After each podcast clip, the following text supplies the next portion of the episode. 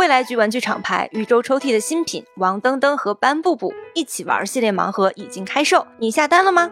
市面上唯一有熊猫又有竹笋的盲盒，手感一级棒。可以拿在手里尽情把玩，单盒售价五十九元，只需五十九元即可收获熊猫王登登和他最好的朋友竹笋斑布布各一只。隐藏款是非常非常稀有的棕色大熊猫，快来试试运气吧！在 B 站会员购或橙色某宝搜索王登登和斑布布即可购买。欢迎在评论区或丢丢粉丝群晒单哦。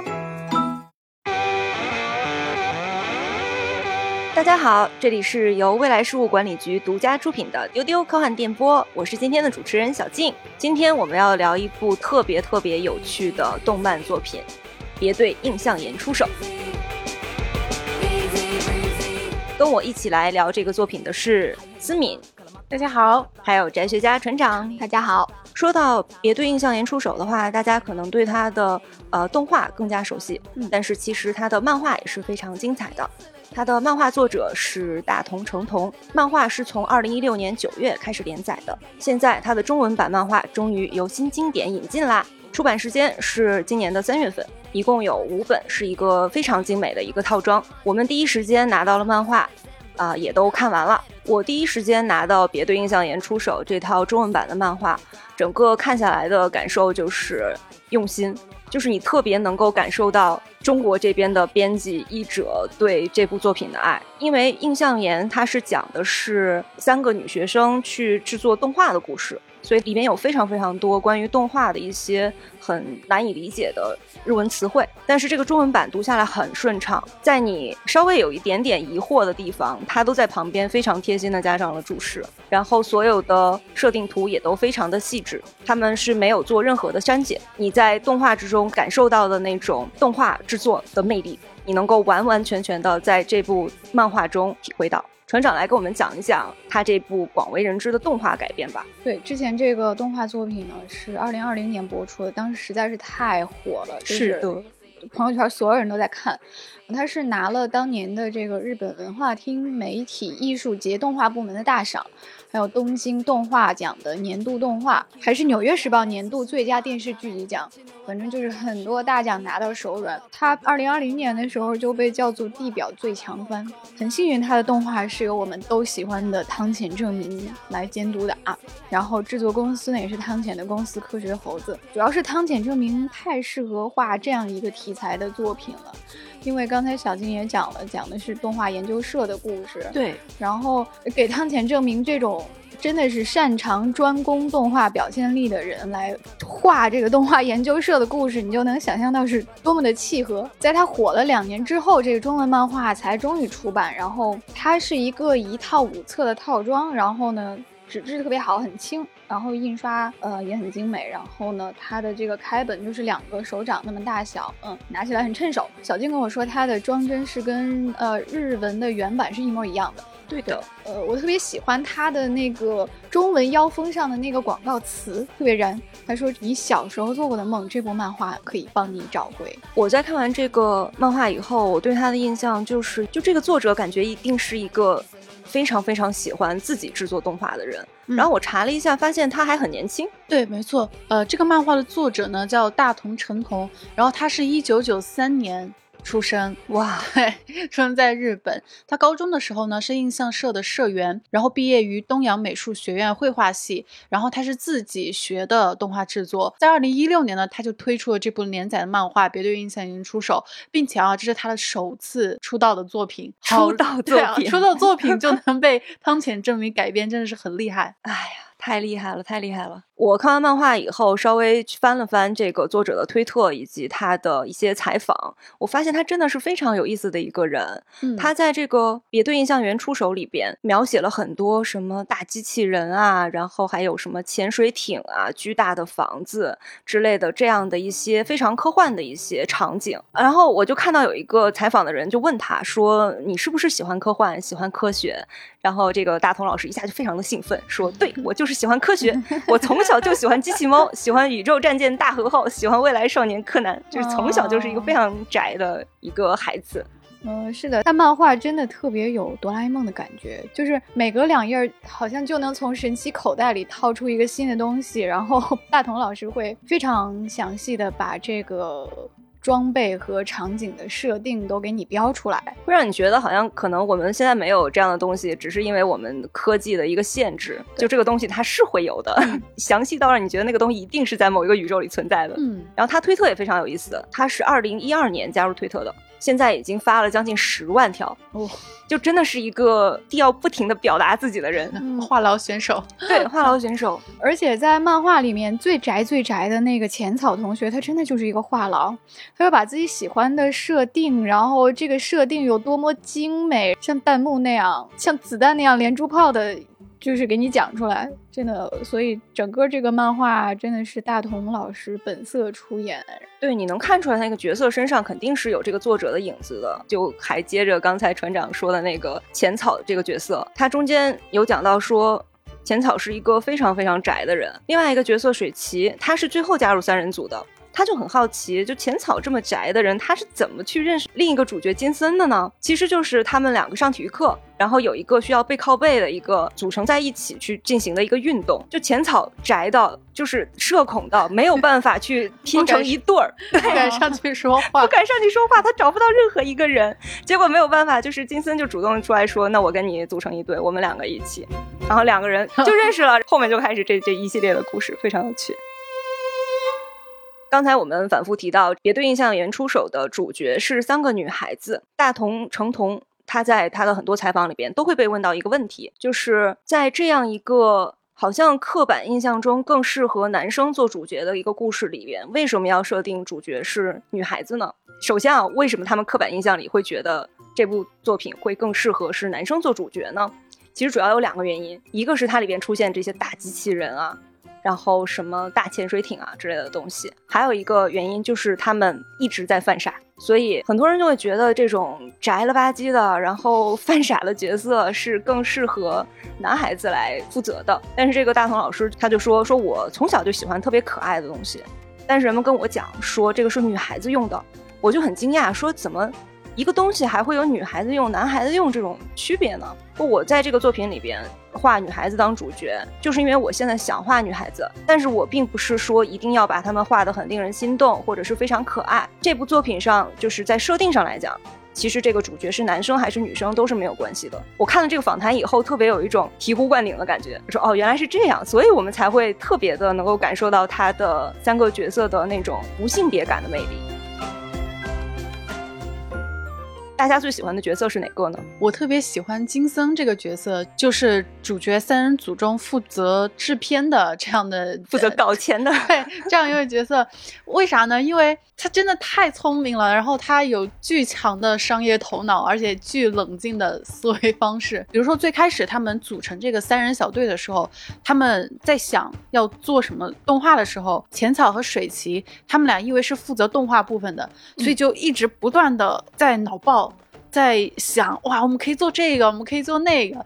太现实了。各种在发散思维的在想。然后这时候金森很冷静的说了一句：“我们首先应该确定是什么类型，是恋爱还是科幻还是校园。”然后他又说：“我们不是那种大厂，我们又不是迪士尼，又不是吉卜力，所以我们要赶快确定类型是什么，然后以此作为卖点，然后这样我们才可以赚钱。”你看，就是非常理性的这种思维啊。然后浅草和水崎就说：“哎呀，我们不要想这么多啦，自己想怎么做就怎么做就好啦。”而这个时候，金森他说他在心里面觉得说，现在我们刚刚组起这个团队，所以我就暂时。不要就是去太限制他们，干脆就放一波，让他们想做什么做什么。哎，这就是优质的制作人 了。这种这种就是他特别有那种敏锐的看人的捕捉力。就是我知道我们这个阶段是刚刚开始的阶段，所以我也不要限制这些创作者这些这样那样，所以就放手让你们做，我们先试一下。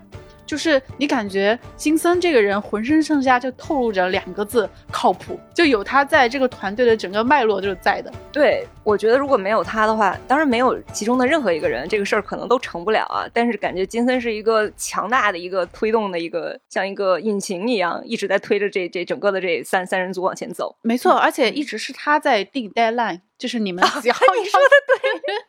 你们几号要 交稿子呀？这个就太共情了。而且做成了以后，他还会说，我们就算做出来了非常精美的东西，然后也还是要大声的把它说出去，一定要去宣传，要努力的让更多的人来看见个这个东西，让他们来买。这个也是特别有这种制作人思维的。船长最喜欢哪个角色呢？我肯定是最带入最宅的那个人嘛，就是 浅草。好，我觉得他就是我，我就是他，就 啊，是是是，对，你会在各种地方看到说浅草是一个设定控，就是啥叫设定控呢？就是那种一个作品他光看设定集就可以喷鼻血的那种人。对的，就是他是那种会想象啊，地板就是岩浆的那种孩子，他会沉迷于城市的探险。然后他把这个城市的各种奇妙的结构，哦，脑补成一个奇妙的异世界。他会觉得世界上到处都是异世界的入口，这是设定控的日常。因为我觉得我就是一个设定控。大家小时候都写过那种很中二、很中二的虚构小说或者东西什么的。我那个时候我就只会做设定，不会写情节。你需要一个水旗。那个设定我可以写一本儿，然后。情节我只能写一页，我就是不知道应该怎么让那些人物发生关系。但是，就是光是写主人公住哪儿、穿什么、他每天吃什么，然后开的飞船什么样，就光写这些东西，我就特别特别兴奋。对，然后浅草就是就是这样一个孩子，而且他无论到哪儿，他一定会先看这个建筑的结构、房屋的材质。而我就一边看一边点头，我我我我我我也是这样的，因为我看动画就是那种嫌主角挡住了场景。就是想把那些人拨拉到一边去，说你不要挡住我看画面的那种。动画里面那些奇妙的走廊啊、建筑、家具、内饰，各种奇妙的结构，我觉得这个就是世界的美妙之处。你就算创作者光画这些，我也能看十集。就尤其是那种比较喜欢画房子的动画，比如说吉卜力的很多作品，非常的喜欢画房子。就别说油屋那种高耸入云的城堡一样的澡堂子了，就是比如说普通的很破的小公寓。比如《侧耳倾听》里面男主圣司家的那个房子是一个西洋昭和式建筑，然后在山丘上，它有一个长长的那个阳台俯瞰夜景，然后阳台的栏杆还是木的，然后那个窗户还是往上推的阁楼式的窗户。你看我能说出一大嘟噜，就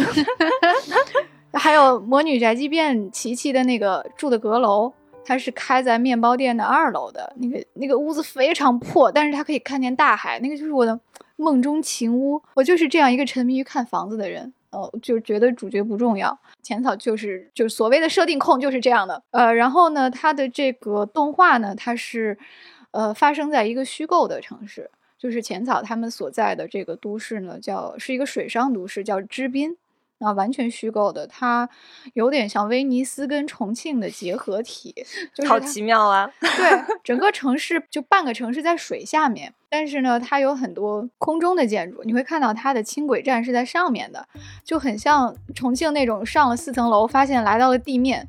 对它这个城市呢，本身就充满了各种各样奇妙的建筑，所以这样的世界观就给了主角很大的施展才华的空间。你会看到他们设平时放学的日常就是去城市里面探险。这个作品一开始你就看到浅草他在楼顶上在画他们学校这个建筑，特别兴奋，还给你分析这个建筑的结构妙在哪里。对，还有就是他们去那个他们刚认识水崎的时候，刚拉他入伙的时候，就带他去一个洗衣店。那个洗衣店的门口那个那个大门只有半个人高，然后它的门口是安了一个空调主机，是是空调机箱。然后你猫着腰才能进到那个建筑里面，然后那个洗衣房一楼是洗衣房，二楼竟然是一个有榻榻米的一个茶室，然后还有自动售货机可以买牛奶，呃，特别神奇的一个屋子。总之，像这样的奇妙空间，这个作品里本身就有很多很多，我就会觉得看的不过瘾，你再多画点儿。他那个学校确实是非常的奇怪。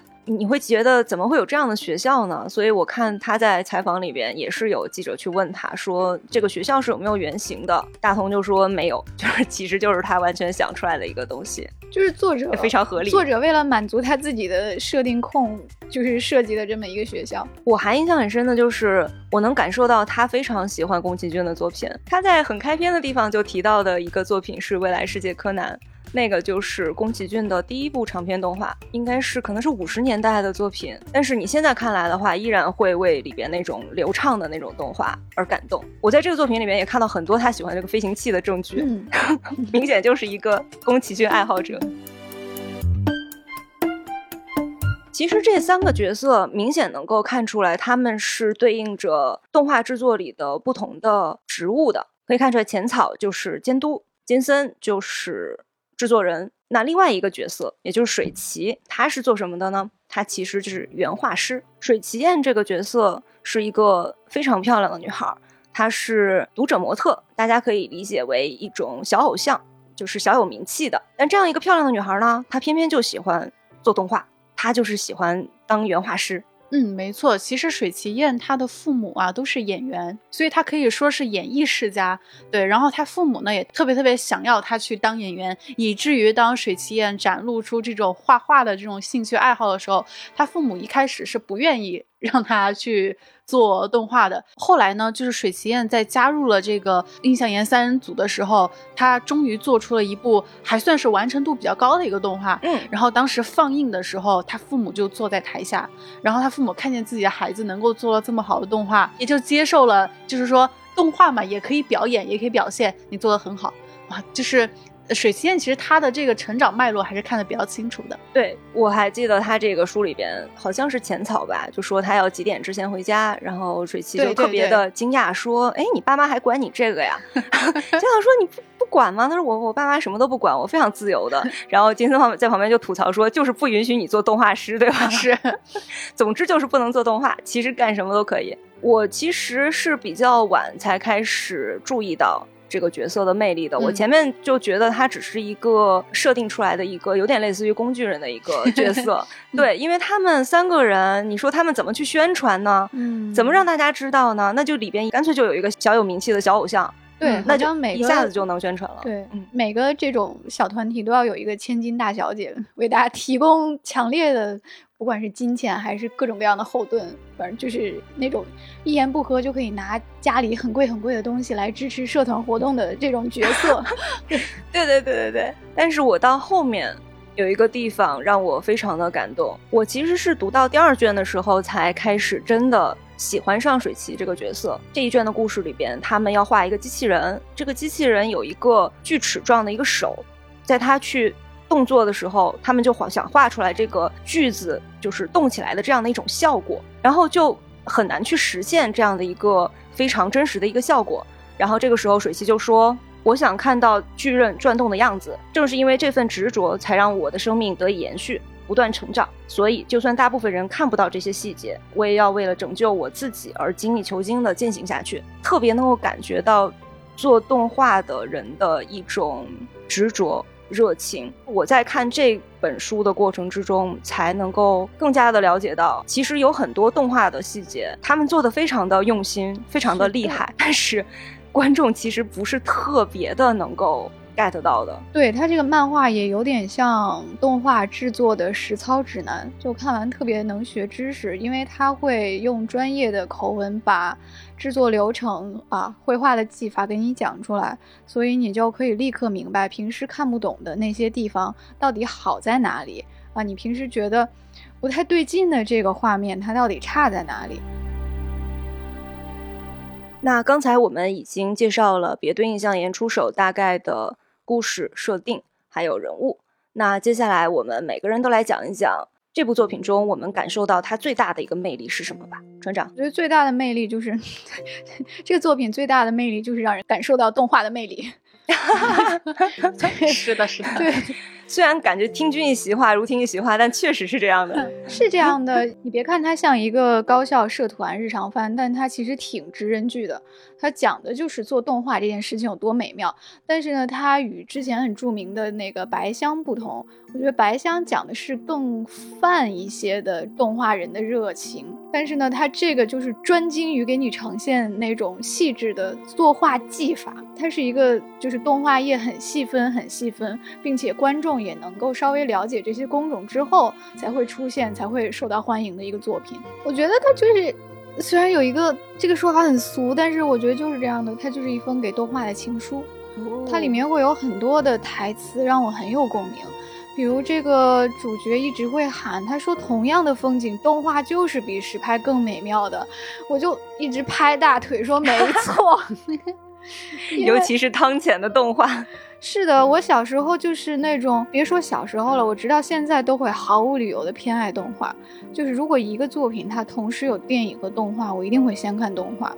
并且我可以只看动画。他会扳回观众的一个错误的刻板印象，就是说我们一定要追求真实、真的影像的真人的才是好的。有一个情节特别特别燃，就是他们在一个奇怪的屋子外面发现了一个奇怪的风扇，你都不知道这结构是干嘛的。然后他们就说：“我们现在就练练手啊，把这个风扇画下来，让它动起来。我们来画一个这样的小片段。”然后他们就画，一开始这扇叶儿转起来了。感觉不对，他们发现是透视结构错了，然后又调整，然后一直从白天画到天黑，终于动起来了。可是还是觉得哪里不对，嗯嗯。然后这个浅草就说：“我知道了，它还缺乏风，因为让扇叶动起来的应该是风，但是风是看不见的。但是借助动画的手法，我们是可以让风看见的。”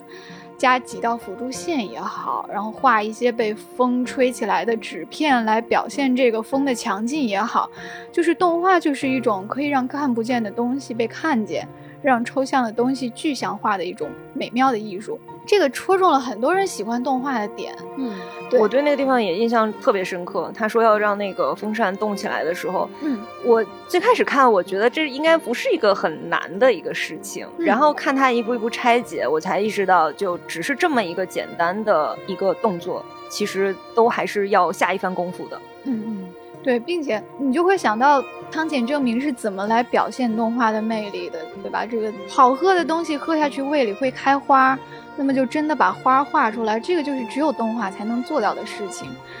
而且动画的魅力是有很多种的，就是比如像新海诚那样，呃，此处不是拉踩啊，就是 像新海诚那样呈现出逼真像影像一样的风景，是动画的魅力的一种。但是我更偏爱那种就是不去追求真实感，而是用极度的不真实去表达动感、表达人的情绪的那种。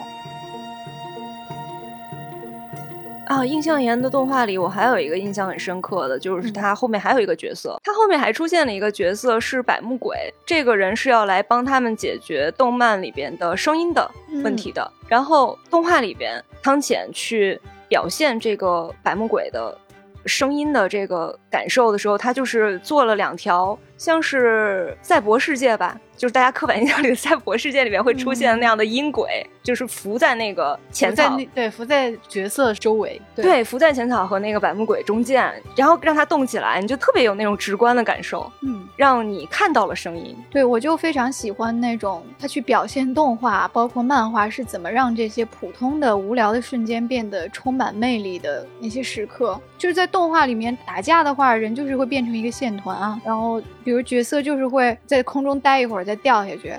然后你就看到喜欢的东西，眼睛就会变成桃心儿。然后你跑的时候会有速度线来 来体现你的你的能力。就是这个动画，你感觉就像一个世界的注脚一样，它能够把平凡的瞬间注视出来，然后变得有趣，让你看到很多播出来的东西。对，这就是我觉得这部作品最大的魅力所在。就它真的把我看的热泪盈眶，它会让你感觉到动画就是一个仿佛神迹一样的艺术形式。嗯嗯，其实船长说的这个，我特别想补充一点，嗯，就是在漫画中，其中有一个情节，就是三人组他们做出来一个相对比较完整的动画，然后通过 DVD 的形式卖出去了。这个时候呢，就有很多观众坐在家里面，把这个 DVD 开始播放，就开始欣赏他们的动画。嗯，然后当这个动画播完之后，这些荧幕之外的这些普通观众，他们往窗外看。他们看见的那些高楼，那些真实世界的高楼，就变成了那种他们在动画里面才能看见那种高楼，就是把动画里面那种场景直接就搬到现实中来。我觉得特别喜欢这个片段，为什么？就像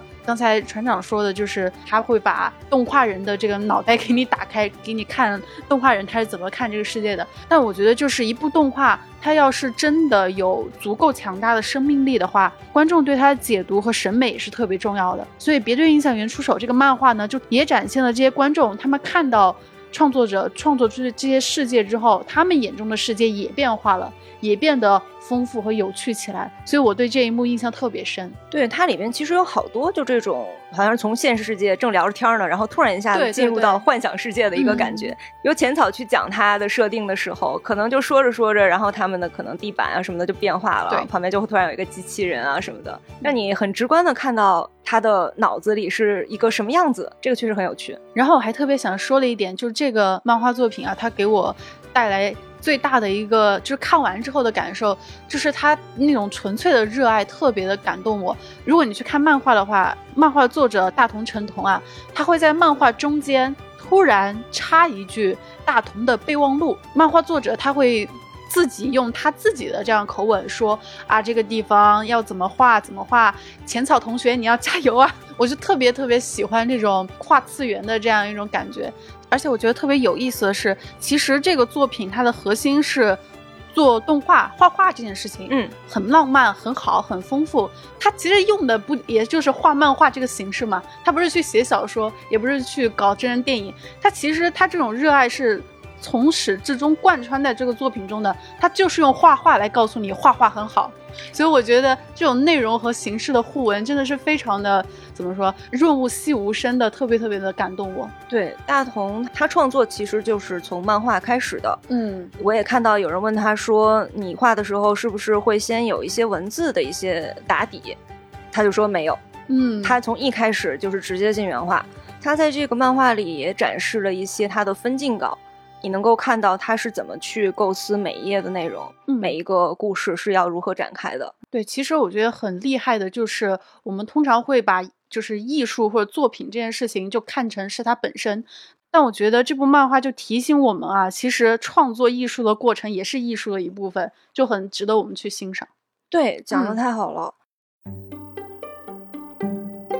我在看的时候就觉得，他一方面指出了做漫画是多么困难的一件事情，嗯，你又需要找钱，然后又需要一一点一点的去磨，然后需要设定，需要想出来了一个设定以后，还要想着怎么去实现它，想着实现它的过程之中，你还要把人物放进去，人物放进去以后还要有声音，真的好难好难啊！但是你又觉得看他们就是在一起去努力的做出一个动画，你就觉得好像我也可以。就我也可以试一试，嗯，就会让你特别有一种你蠢蠢欲动的感觉。就它还是一本动画制作实操指南，可以说它非常详细的跟你讲，你要制作出来一个动画的话，你应该去做什么样的准备，要从哪里开始，嗯，做出来了以后要做什么样的一个事情。这个我觉得也是这个漫画的一个很大的一个魅力。其中一个很重要的原因，可能是因为大同成童本人也是会自己去做动画的。还有一个点就是，我觉得《别对印象岩出手》这个漫画里边，你特别能够感受到你小时候喜欢的、喜欢动漫作品的那种那种热情，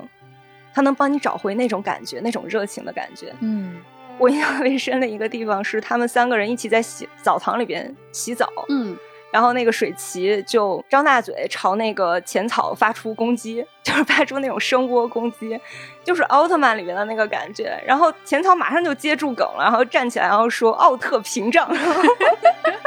哎呀妈，太可爱了！我就不管看没看过奥特曼的人，你在那个地方，你都会觉得他他们真的是太可爱了。总之呢，这就是一个非常能够让我们感受到动画是一个多么有魅力的一种表现形式的一个作品，也推荐大家一定要去看一看这个漫画。其实漫画跟动画一个很不同的一个点，就是说你在看动画的时候，其实你能够看到这部作品里边有很多详细的一个设定图。是的，你在动画里边可能看的并不是非常的清楚。对，动画语速太快了。对，而且 有很多细致的这个日语，对，